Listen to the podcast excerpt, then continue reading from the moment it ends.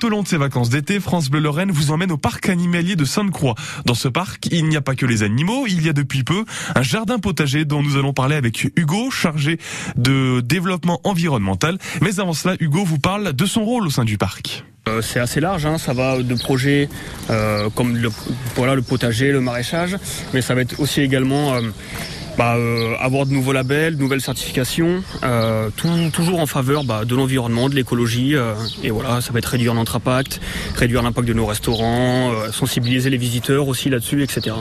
Vous avez décidé de, de faire votre jardin là, dans le parc? Alors oui, c'est ça, hein, on peut dire ça, c'est une nouvelle activité hein, cette année en 2022 au parc.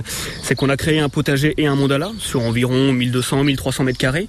Donc On reviendra sur Mandala après. Ouais, pas de souci. Donc effectivement sur le potager, plus, par- enfin, plus précisément sur le potager, euh, qui fait à peu près voilà 800 mètres carrés. On a principalement des légumes, quelques fruits, et en fait tout ça à destination bah, euh, derrière euh, du restaurant chez Liliane qui va aussi ouvrir lui en 2022. ouais.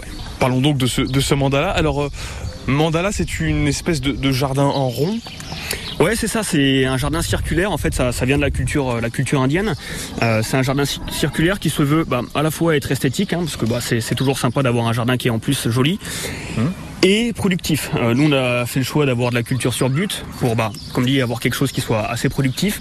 Là, on a planté principalement des aromates et des fleurs comestibles qui seront une fois de plus disponibles au restaurant en 2022. hein. À chaque fois, vous avez voulu euh, planter des choses qui, qui soient comestibles pour pouvoir les utiliser euh, allez, à, à 50 mètres du jardin.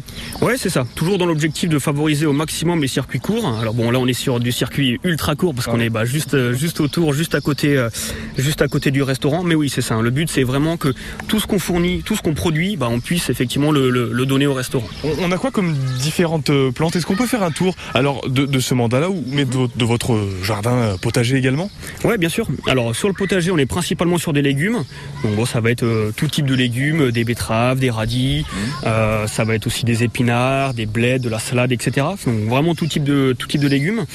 Par contre, dans le mandala, on est plus spécialement sur des aromates et sur des fleurs comestibles. Comme dit, l'idée c'est d'avoir aussi euh, euh, un jardin qui soit esthétique, donc avec des belles fleurs comestibles, avec voilà des aromates qui vont donner beaucoup de couleurs. Euh, voilà, et puis on a, sinon, ouais, oui, c'est ça, principalement fleurs comestibles et aromates à ce niveau-là. J'imagine que vous y allez mollo sur les produits phytosanitaires?